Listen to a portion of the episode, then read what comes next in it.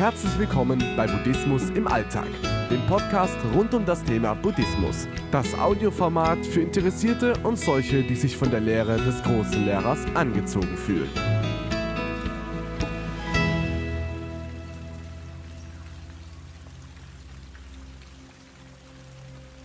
Achtsamkeit erleben. Der Begriff Achtsamkeit ist schon beinahe zu einem Synonym für Buddhismus geworden. Unzählige Ratgeber zum Thema sind erschienen, Schulungen zu einem achtsamen Lebensstil sind voll im Trend. Heute werden viele Achtsamkeitsübungen unter dem Oberbegriff Buddhismus unter die Leute gebracht. Im buddhistischen Sinn bedeutet Achtsamkeit die auf den aktuellen Moment fokussierte Aufmerksamkeit einen besonderen Wahrnehmungs- und Bewusstseinszustand, eine den Geist, den Körper und die Gefühle betrachtende meditative Praxis. Rechte Achtsamkeit ist der siebte Teil des edlen achtfachen Pfades aus der Lehre Buddhas und bedeutet achtsam sein auf den Körper, auf die Empfindungen und Gefühle, auf Geisteszustände und Gemütsverfassungen, auf Ideen und auf die wahre Natur der Dinge. Was ist jetzt aber genau unter Achtsamkeit im täglichen Leben zu verstehen? Wie kann man Achtsamkeit erleben?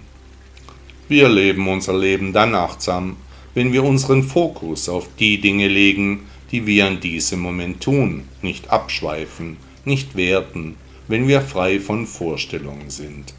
Idealerweise kombiniert mit deutscher Disziplin und Gründlichkeit.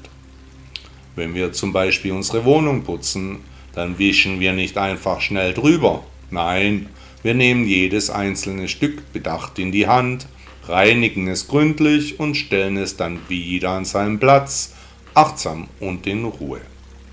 Ähnlich den Ansichten der Aufräumexpertin Marie Kondo, die in der Unordnung im Zimmer eine Entsprechung der Unordnung im Herzen sieht. Widersprechen sich Unordnung und Achtsamkeit in meinem Weltbild völlig. Wenn wir zum Beispiel ein Auto fahren, dann gehört die volle und absichtliche Konzentration dem Fahren, nicht etwa dem Telefonieren oder dem Essen und Trinken, nein dem Fahren. Ich mache das auch sehr oft falsch. Wenn wir etwa unsere Arbeit machen, dann liegt unser Ansinnen völlig bei der momentanen Aufgabe, nicht bei den anderen Dingen. Achtsamkeitsübungen und Achtsamkeitsmeditation sind ein guter Weg um unsere Aufmerksamkeit zu schulen. Wichtig ist jedoch, Achtsamkeit nicht nur in einer Meditation zu üben, sondern sie im täglichen Leben anzuwenden. Und wenn möglich, dann auch so oft es geht. Achtsam durch das Leben gehen, das sollte ein Grundprinzip im Leben jedes Einzelnen werden, dann wäre diese Welt auch ein deutlich besserer Ort. Es gibt die Geschichte über einen Chan-Lehrer, der seinem Schüler folgende Aufgabe stellte.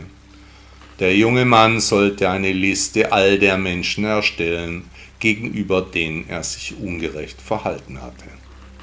Die einzelnen Namen musste er auf jeweils eine Kartoffel schreiben, diese in einen Sack packen und den Sack eine Woche lang herumtragen. Im Laufe der Woche wurde der Sack schwerer und schwerer die Kartoffeln fingen an zu stinken, der Rücken schmerzte. Als sich die beiden wieder trafen, fragte der Lehrer, was denn nun die Lehre aus der Aufgabe wäre. Der Schüler antwortete, dass er in Zukunft achtsamer im Umgang mit Menschen, Tieren und Dingen sein werde, der Sack sei ihm zu schwer. Wie schwer wäre dein Sack? Wie viele Namen fallen dir ein? Buddha sagte einmal, es gibt eine Vollkommenheit tief inmitten aller Unzulänglichkeit. Es gibt aber auch eine Stille tief inmitten aller Ratlosigkeit.